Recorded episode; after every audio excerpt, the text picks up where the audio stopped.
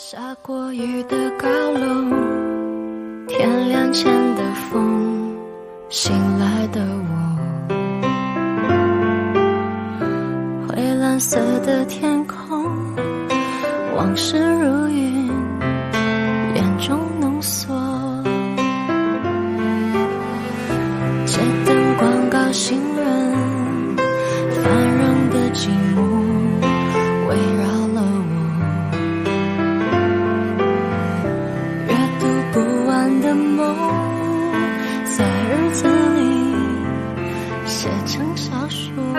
家好呀，我是莎拉。我是杨晨。今天我们终于又回归情感专场了。这次我们情感专场的问题是啥呀？你又是从哪里得拿来那么多问题的呀？我们这一次情感专场有好几个问题，一共有四个问题。不过有一个问题不是那么情感的，可能更偏生活类的。那不管怎么说，就今天是一个生活情感向的大讨论吧。这些问题呢，有一些是我跑步群里面有一些大哥他们的讨论，还有呢是我自己朋友、身边朋友或者是我小红书上看到的一些讨论。那第一个问题呢是两个人分手以后，自己可以和对方的好朋友成为好朋友吗？我的想法是为什么不可以呢？我也同意你这个观点。第一就是你们两个人已经分手了，你们两个人没有 work out，不代表说我和你身边的认识的其他人不会 work out。第二点就是现代社会的关系其实是说近很近，说远很远的。我可能在接下来的哪一次场合、哪一次机会，我就认识了你的这个好朋友。那我可能都不是通过这个前男友或者前女友认识的这个朋友，而我发现，哎，我们俩还挺聊得来的。那你要强行因为说我跟你是好朋友，所以我跟你的前男女友不可以在未来成为好朋友。我觉得这个事情是不 make sense 的，就非常说不通。对，这个世界可以说很大，也可以说很小。很大的话，你可以 make the argument 说，你假如跟你的前男友或者前女友切断联系了，他的那个社交圈子可能人数很多，但是相对于整个你能认识的所有人来说是很少的。但另外一方面，这世界也很少，你就碰到人了，你可能跟他成为朋友，然后你意识到你跟对方有前男女友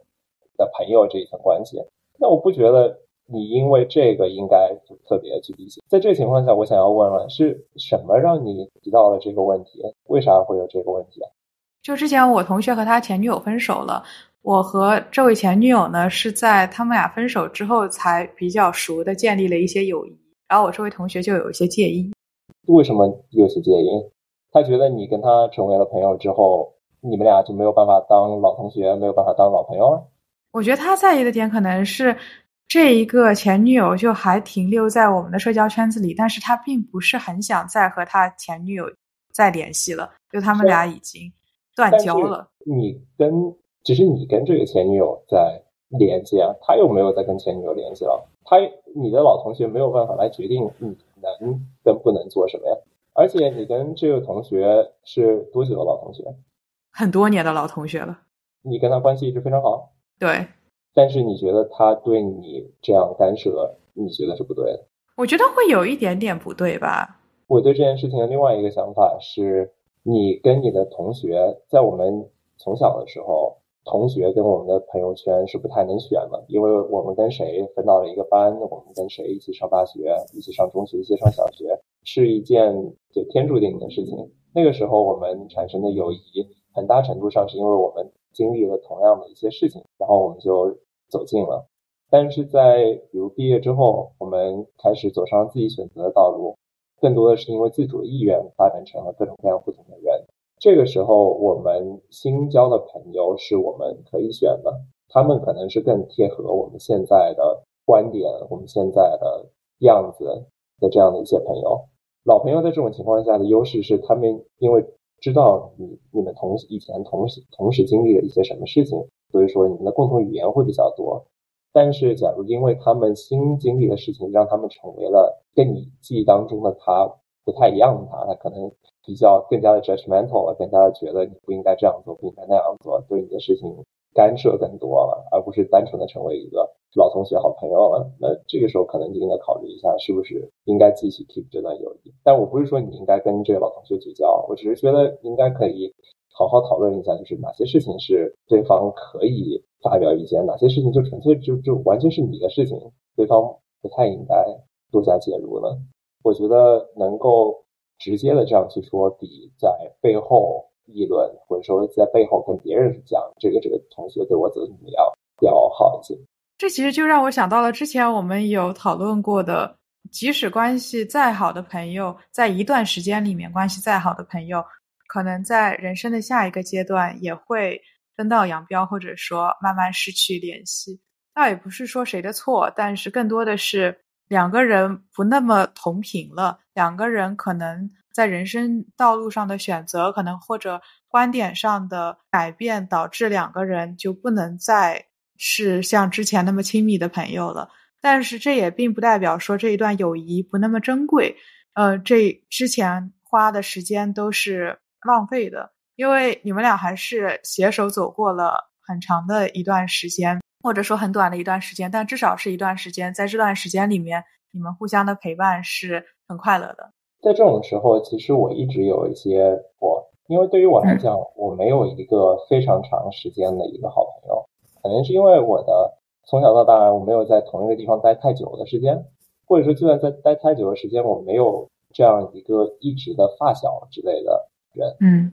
别人经常会说我从小就有一个一个什么好朋友，然后虽然长大了，我们搬到了不同的地方，但我们还一直联系。对于我来说，我没有这样的经历，所以我可能不是特别在乎这种时间非常跨度久的朋友，我更在乎。在我跟认识这个人的时候，我跟他有什么深刻的交流？我跟他有一段时间是不是能够非常好的互相理解？但是最终我会把更多的重心集中在我自己身上，而不是就是维持很多段非常久的关系。另外一方面，我对于我的老朋友来说，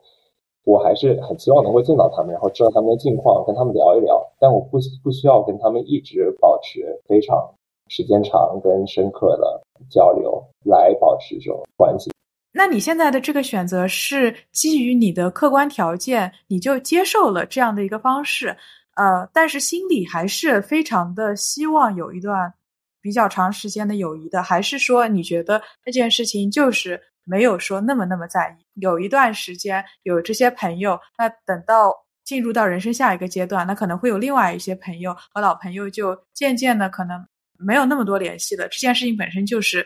你觉得完全是很正常、很可以的。对于我来说，我没有考虑那么多。对于我来说，我真的能够有自主意识，我能够决定自己的想法跟事情，那基本已经是上大学之后了。在那之前，我有没有发小，我觉得这是一个先天的客观条件。我小时候不能说没有客观意志吧，但是我能决定的事情并不多。有没有跟我性格相似？跟我非常玩得来，而且从小到大能够一直保持联系，经常住在一起，然后能够互相理解的损友，有没有这种存在？我觉得这是一个先天的条件。对于我来讲，我就是没有。然后你要是问我现在，假如立刻要想要开开启一段这种关系的话，我想不想？我没有那么想。但是我想指出的一点是，我结婚了。对于我来说，就比如说跟你能够产生一段比较长久的关系。可能证明了，我觉得这种事情对于我个人来说还是可以 work，或者说我想去体验一下。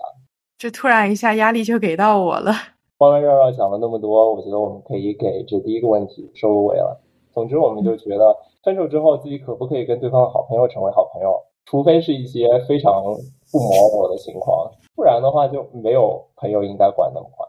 那好，第二个问题。呃，那第二个问题呢，题干会比较长，因为这是基于我们一个跑步群里面的讨论。有一天呢，有一个大哥在说，他只有两条跑步短裤，但是他老婆有三厨的衣服，他每天都得洗他的短裤，因为不然的话，接下来就没有的穿了。我就觉得他有点可怜，因为跑步的衣服真的是很重要，就是尤其是对于每天或者可能一周会跑五六次的人。这是你一天里面可能会陪伴你一两个小时的一件东西，而且是非常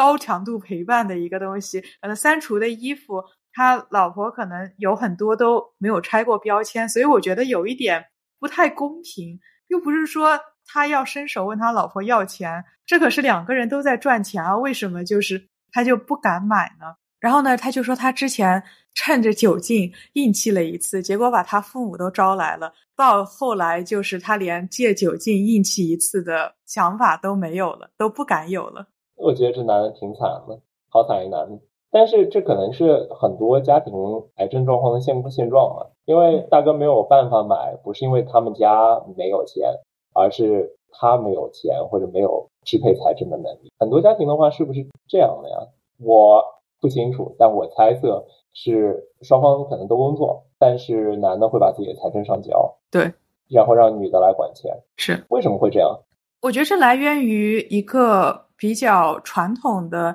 男主外女主内的一个思想吧，就是说，其实传统上女性可能在结婚了以后，他们会在事业上稍微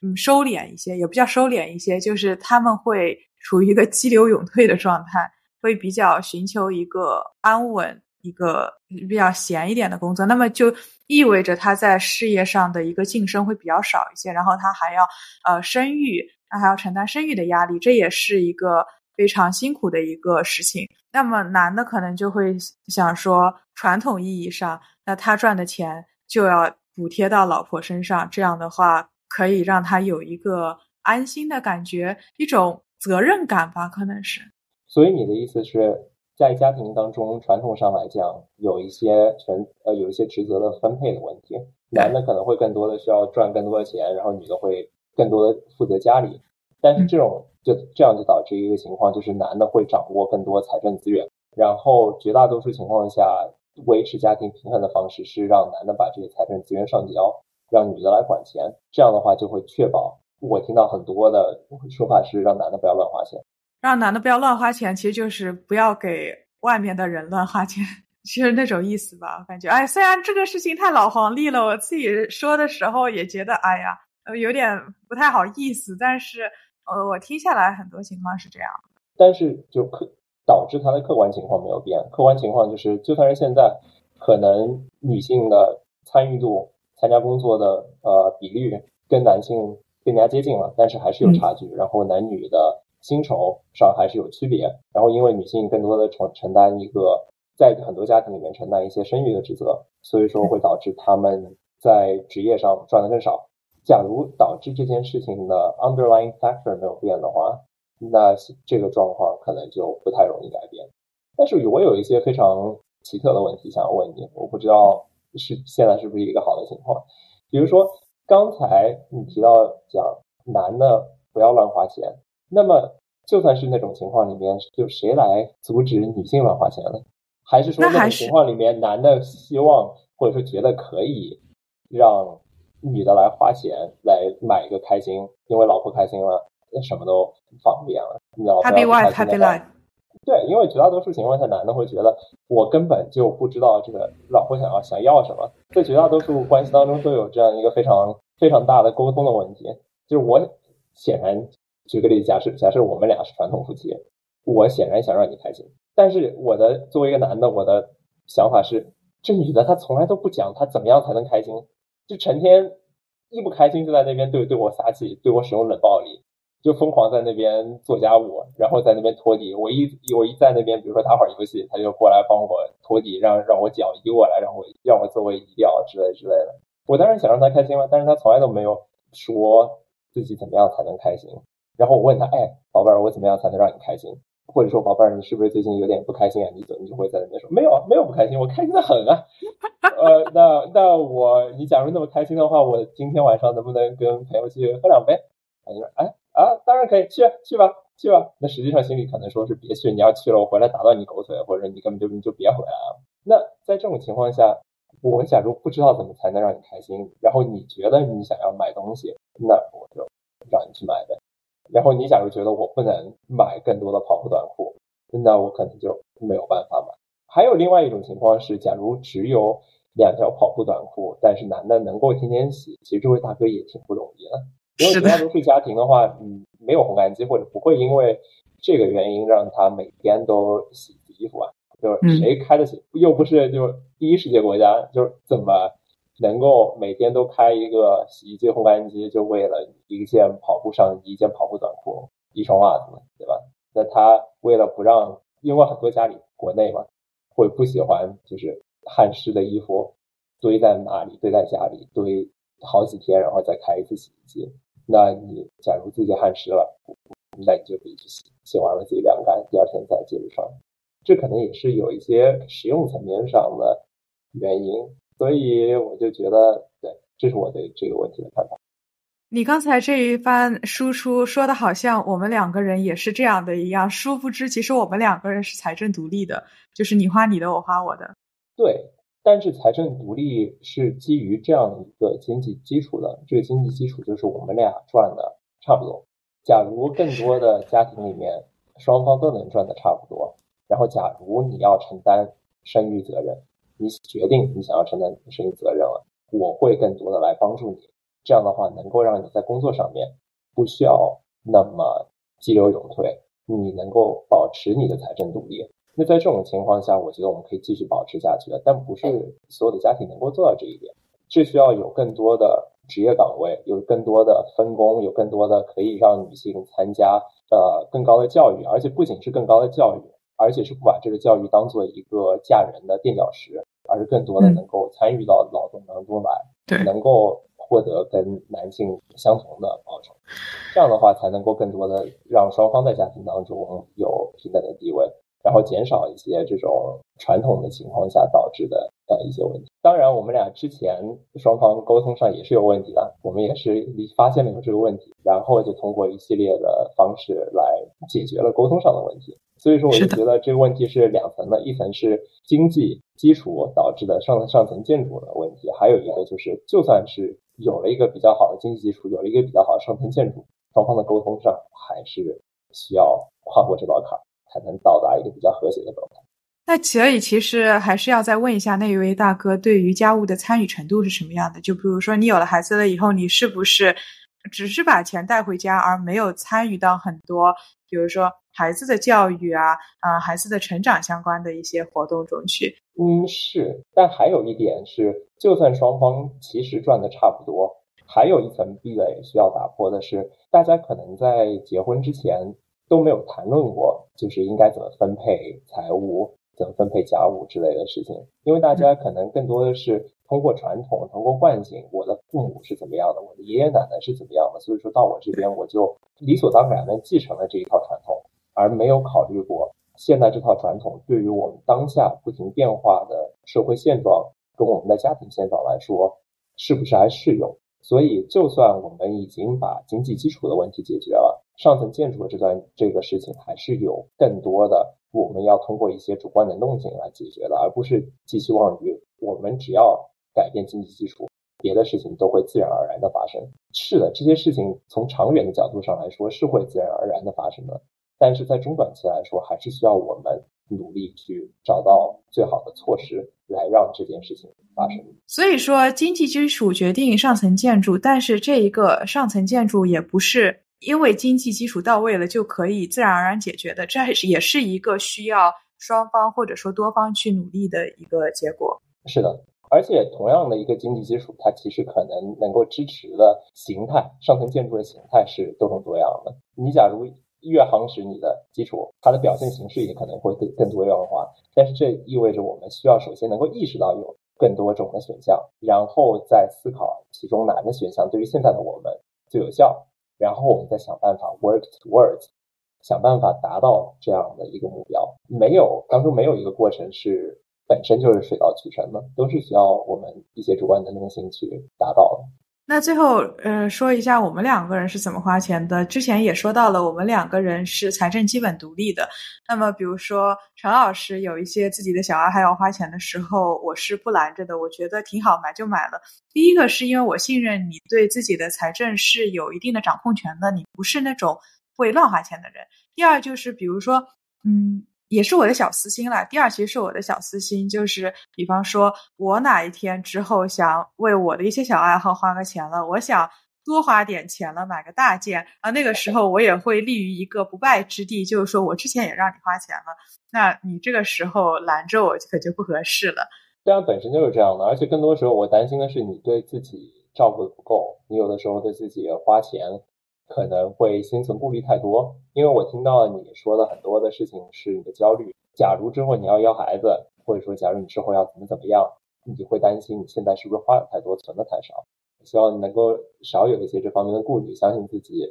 呃，能够让自己的生活变得更好的能力，相信自己的工资不会停滞不前，会因为你现在对自己的努力跟投入之后越来越多，所以不要让自己觉得自己将来也只能赚这些钱了。所以说，我们我我会养活些孩子啊，这样。随着年纪增大，随着你的职业生涯的不断的向前进，一般来说赚的钱是会越来越多。我也希望是这样。而且说到这里，我就不困了。我想起来，最近我有一个朋友，在我的生活里面，我之前的朋友里面很少有这样的情况。但我有一个呃印度裔的朋友，他是在美国出生、美国长大的。然后我觉得美国人可能这方面多一点，但我也可能是因为我在国内接触的人的人群范围不够广。这位朋友他也算是高收入人群了，但是其实他有非常多的信用卡贷跟信用卡债。哎呀。嗯，而且他就已经三十多岁了，所以就算他的收入很高，其实他还是挺入不敷出的。嗯，但他最近在约会，最近在找朋友，在然后他问我怎么样才能够进入一个严肃的关系。他想，他觉得自己该到年龄该结婚了，想要认识一个好人，想要结婚。我就跟这朋友说，你肯定得先把自己财政状况给搞搞好。我觉得，假如对方真的。有一些恋爱经验，或者说知道该怎么选结婚的人选的话，应该不太会想要跟你 settle down 的。假如他知道你本人在 make some financial decision，在做一些投资啊，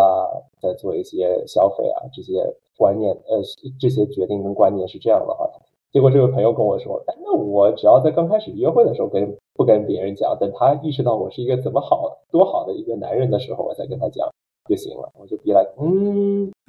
兄弟，你可能对于约会，对于就是就是严肃的关系想法有一些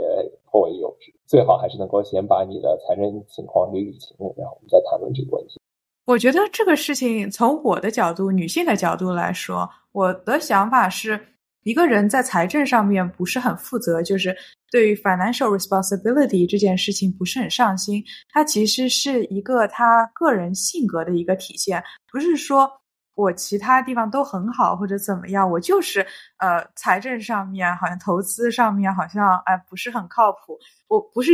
不是就这一个地方，我觉得是整体性格的体现。然后这一个体现一定会在甚至刚开始接触的时候。你就会暴露出来，有意无意的暴露出来。我觉得这个是没有办法的，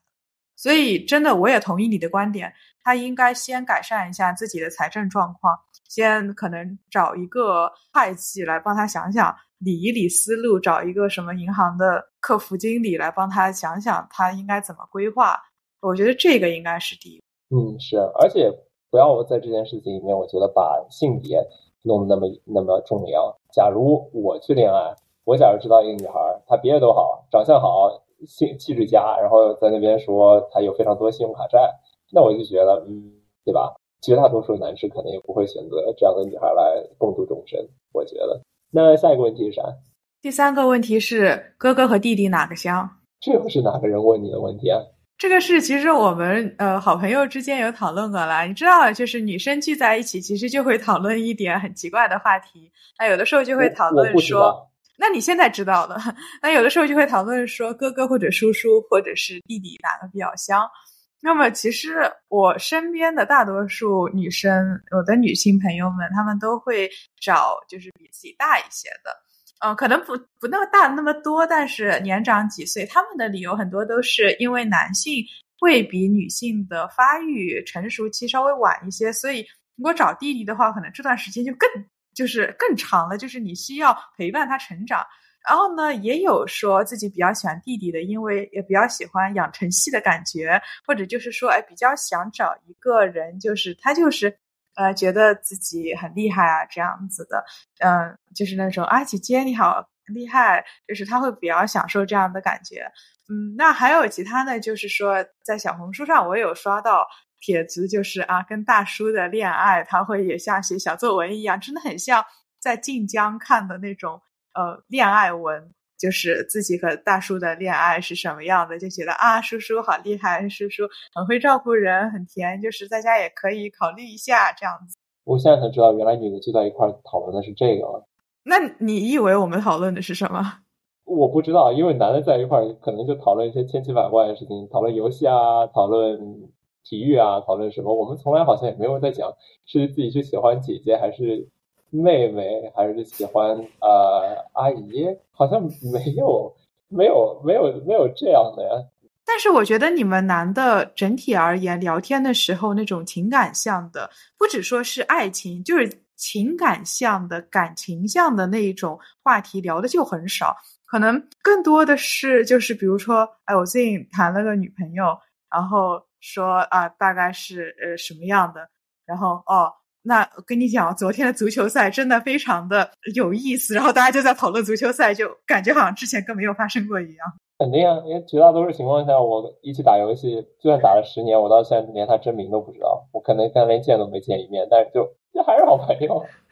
不过我挺好奇的，就是为什么那么多的女性都会想要至少要一个哥哥，或者要一个情感更加成熟的人？嗯，我最一开始的想法是会觉得，嗯，你要要觉得啊，你要觉得我是个女权主义者，你要会觉得，嗯，肯定是因为这个女的平时。之前都是处于什么被支配的状态，然后再有这种想法，是因为就是以前的惯性导致的。但另外一方面，我在想，其实谁不想要一个情感上比较成熟的伴侣呢？无论我自己是成熟还是不成熟，其实我都想要我的伴侣是一个成熟的伴侣，对不对？那在这件事情上面，其实我们可以不从什么女权啊，不从这方面来讨论，单从人的角度来讨论，其实答案非常简单。绝大多数情况下，更多的人都会想要自己的伴侣是一个比较成熟的人。有些人会觉得对方有很好的潜力，对方只是需要一些时间，我愿意跟他花这些时间来达到最终的双方都比较成熟的状态。有另外一些人会觉得自己本身就不成熟，然后对自己变得成熟的想法也不是特别自信，他就会觉得，假如是这样的话，为什么不找一个比我更加成熟的人？这样的话，我能够让我这辈子都有一个人能够照顾我，就算我最后也没有办法变得很成熟。所以，我觉得从这个角度来看的话，可能这个问题反而变得简单了。那如果是后者的话，会不会存在一种向下兼容的情况，而且是对方一直在 tolerate 你，一直在忍耐你，就好像嗯自己多了一个女儿或者多了一个儿子一样？我觉得会有，而且最后那种情况的话，或者说后面那两种情况分两种。一种的话是对方觉得你有成长的潜力，你只是需要时间。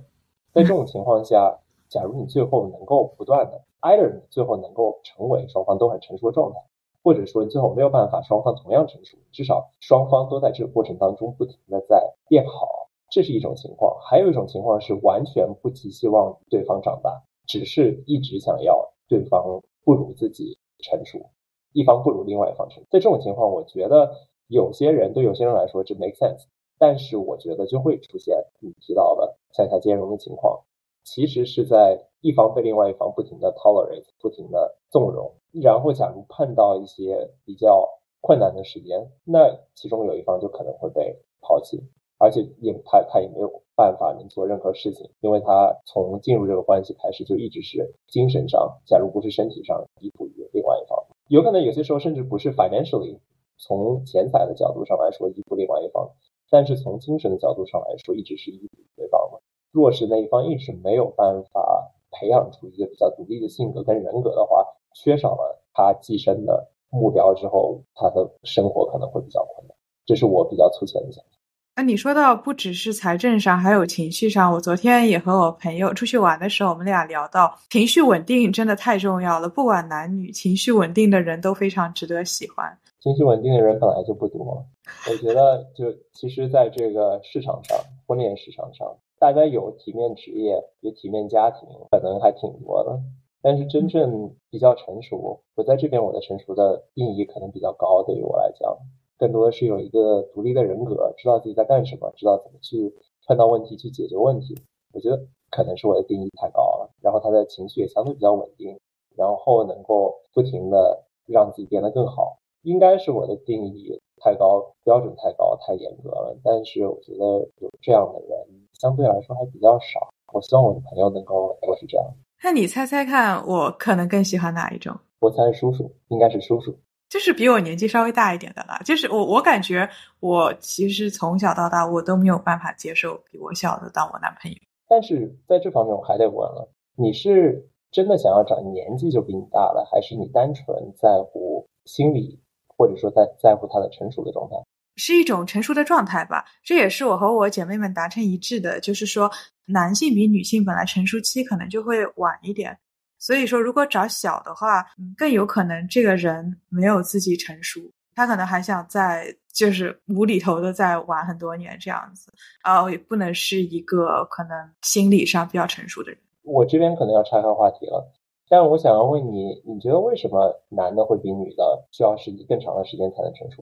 除开生理方面的考虑的话，其实我觉得男的在心理上缺少了一些反思。嗯，但对于我来讲，我感觉可能更多是生理方面的原因，因为男的男子的性成熟的时间就比较晚，然后需要去处理这方面的时间一般会晚两到三年。就比如说你呃，女孩子很多时候小学四五年级可能开始就要开始处理月经啊之类的事情了。然后就比如说，女性可能会有更紧的生理的时钟，就比如说三十岁可能要考虑要要生育，因为四十多岁的话要担心是不是要更年期了，是不是要绝经了之类的。但男的没有太多的这方面的考量，他可以花更多的时间来处理自己的事情，有更多的时间来尝试各种各样的事情。这就是为什么他们没有被催的那么紧。但之前我也看过一个科普，就是虽然女性的在生育方面有一些质量会在一个年纪有一点断崖式的下跌，但是男性他是 constantly 一点一点一点的下跌。所以说，最好的年纪永远是现在。如果是不好好保养的话，你的花期也会很短。是这样吗？对，但是男的年纪轻的时候就会觉得自己年纪轻身体好，可以瞎折腾。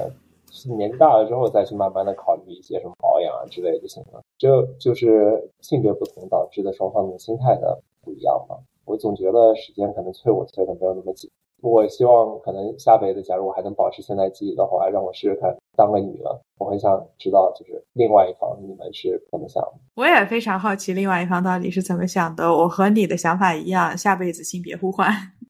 那下一个问题是啥？最后一个问题是比较生活向的一个问题，是我之前一个好朋友问我的，就是重返十八岁有没有什么后悔的事情没有做的？我们两个人当时的答案都不是钱相关的，非常的符合我们两个人的真实性格。就是你说我是一个经常把钱挂在嘴上的人，说，哎呀，我又没钱了，就是哦我又想买这个东西，可是我就是有点舍不得或者怎么样，但是我并不是一个那么那么。重视钱的一个人，我觉得其实够花就可以了。比如说我现在我就觉得啊，状态还挺好的。呃，我当时的回答是，其实是我没有什么后悔的，因为我所做的每一个决定都是我当时可以做的最好的决定的，to the best of my knowledge。当时，但是我后来又想了一下，我觉得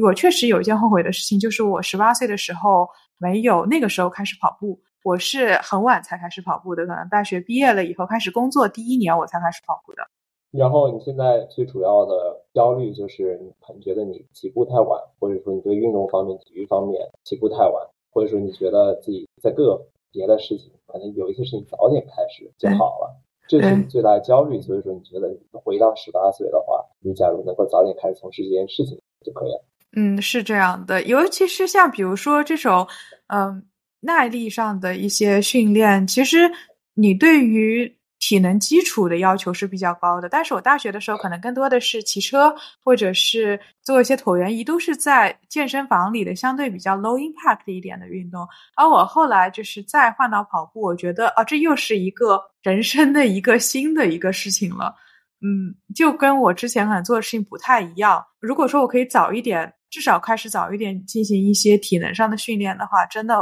我可能现在表现会更好一些。那我关于回到十八岁，我得问一个技术细节问题。假如回到十八岁的话，我们会带着现在所有的记忆跟经验回去吗？这个我们倒是没有特别说过。嗯，就假设不带，我觉得带的话，那就太作弊了吧？就比如说不带，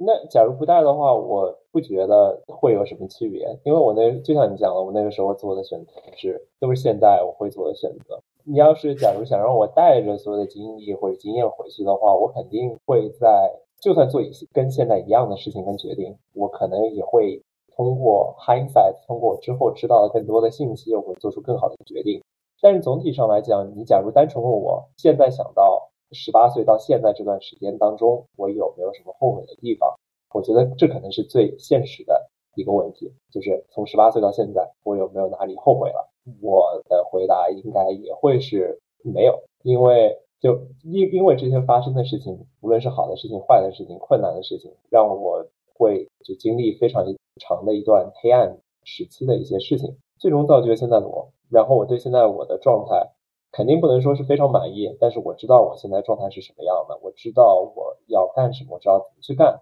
能有现在这个有自知之明的这个状态，有不停的能够反省自己的这个状态，是我十八岁到现在经历的事情教会我的。而最重要的一方面是，就像我在回答前面一个问题的时候提到了，其实我真正有自主的决断的能力跟自我意识的觉醒，也是从从十八岁之后才开始的。在那之前。更多的做决定的人会是爸爸妈妈，会是学校里的老师，会是别人。十八岁之后就突然的，或者说比较比较突然，因为我们都是一下子被扔到美国来，要自己照顾自己。虽然刚开始有非常多的，而且到目前为止有非常多的家庭方面的照顾、经济支持、精神支持啊这样的，但是总体上来说还是变成自己来做决定。从这个角度上来说，我们的人生很多时候从十八岁才刚开始。那从十八岁到现在过去，对我来说过去了十年了。我对这十年发生的事情，我不后悔。而且你提到了关于自己是不是应该早点开始运动，我还是这句话：十八岁的时候才刚开，刚刚开始自己开始自己做决定。十八岁的时候，你甚至不知道有提早开始从小开始运动这个选项，因为比如你家里也不是什么专业运动员出身嘛，你家里之前也没有什么接触到系统运动、系统训练，怎么样才是比较。呃，好的食谱就是营养学方面的、膳食方面的一些事情，都是没有办法，父母之前的情况没有办法接触到的。我不觉得这件事情甚至能怨他们，因为他们做到的也是他们当时能够做到的最好的事情，他们能够提供给你的也是他们觉得对你来说最好的事情。没错。但是，一旦你慢慢的开始自己的开始做决定，有了自我意识。开始能够学到新的事情了之后，你决不决定开不开始做这些新的事情，衡量这些新的知识跟信息跟你的旧的世界、跟你的旧的现有的知识相比较，这个是你能够做的，这也是你做的比较好的。没有这些事情的话，也不会有你现在开始运动，你最近开始运动，最近开始更好的系统性的训练，来更好的让自己成为更好的人。所以，我不觉得，我不觉得有什么后悔的。但是我不能代表你来说你后不后悔。我觉得总体而言，我还是不后悔的。但是你一定要说，一定要一个回答，一定要一件事情的话，我可能后悔的是这个。那其实，嗯，那我们这个也是最后一个问题了，我们也快要收尾了。哦，那我就在最后说一句鸡汤：那人生真的就像马拉松，每个人都有不同的配速。每个人的跑法都可能不一样，有的人可能就是一开始稍微轻松一点，后面再发力；有的人是从头一开始就跑得快，然后可能一直就跑得快。那甚至有的人一开始跑得快，后面也就跑崩了。每个人都有自己的节奏，但更最可贵、最最可贵的一件事情是，可以从跑的每一步和跑的每一场马拉松吸取一些教训。那我还有一个问题。你是觉得本身就天赋好的人，他跑得快，值得敬佩，或者是觉得这是一个好故事呢？还是他本身有各种各样的困难，但是他克服了这些困难，从自己本身一个比较差的底子，变成了一个从自己的标准上来说非常好的一个马拉松选手？我觉得应该是后者更加更加对普通人更更适用，对绝大多数人更适用，因为毕竟就是先天上各种各方面。都老天眷顾的人毕竟是少了，是的，绝大多数的普通的人更多像你跟我，有各种各样的条件的限制。怎么样在这些条件限制的情况下，还能做最好的选择，打好手上自己的牌？我觉得是我们可以做到的，我们可以学到的事情。你这个问题其实问的很巧，嗯，就有点 tricky 吧，我可以说，就是我会很羡慕前一种人，就是天赋很好，然后也不太需要怎么努力就可以达到一个很不错成绩的人。但是我会更敬佩后面的一个人，因为他对我的参考意义更大。我也是一个天赋非常不好的普通人，我也希望可以看到更多的天赋不算好，但是。但是可以通过后天的努力和一些专业的技巧来达到比较好的成绩，就让我有一个看头吧，就是哦，好像我自己可能也是有一天可以这样做到的。但另外一方面，前者有一些无聊，而且他们压力也很大。我举个例子，假如有一个人从小他就跑得非常快，嗯，但是假如他的梦想不是成为下一个博尔特，他的梦想是成为一个写小说的呢？或者说他的梦想是当别的事情呢？那因为他跑得快，他就不得不被周围的所有人去鼓励他去跑步。那对于他来说，就是假如他失败了，没有成为下一个博尔特，那对于他来说压力也很大。而且，假如他成为了下一个博尔特，顺理成章的成为了下一个打破，比如说百米记录的人，这件事情听起来比较挺顺理成章的。我没有觉得就是有什么特别值得羡慕的。当然，也有可能是因为我这个人太 cynical 了。我觉得肯定全世界有短跑天赋的人非常多，真的能够成为下一个博尔特的人非常少。真的能够成为下一个打破世界纪录的人，肯定是在这条路上碰到了非常多的艰难险阻，但是他克服了这些事情。所以最后我们的我的结论应该还是每个人都有自己的路要走，每个人都有自己的条件，先天条件跟后天自己能够决定的因素。还有更多的事情，其实就是纯粹的运气。怎么能够在这些错综复杂的事情当中，更好的 navigate 过好这一辈子，是我们众人的课题吧？大概是这样。那我们今天就聊到这里啦，拜拜，拜拜。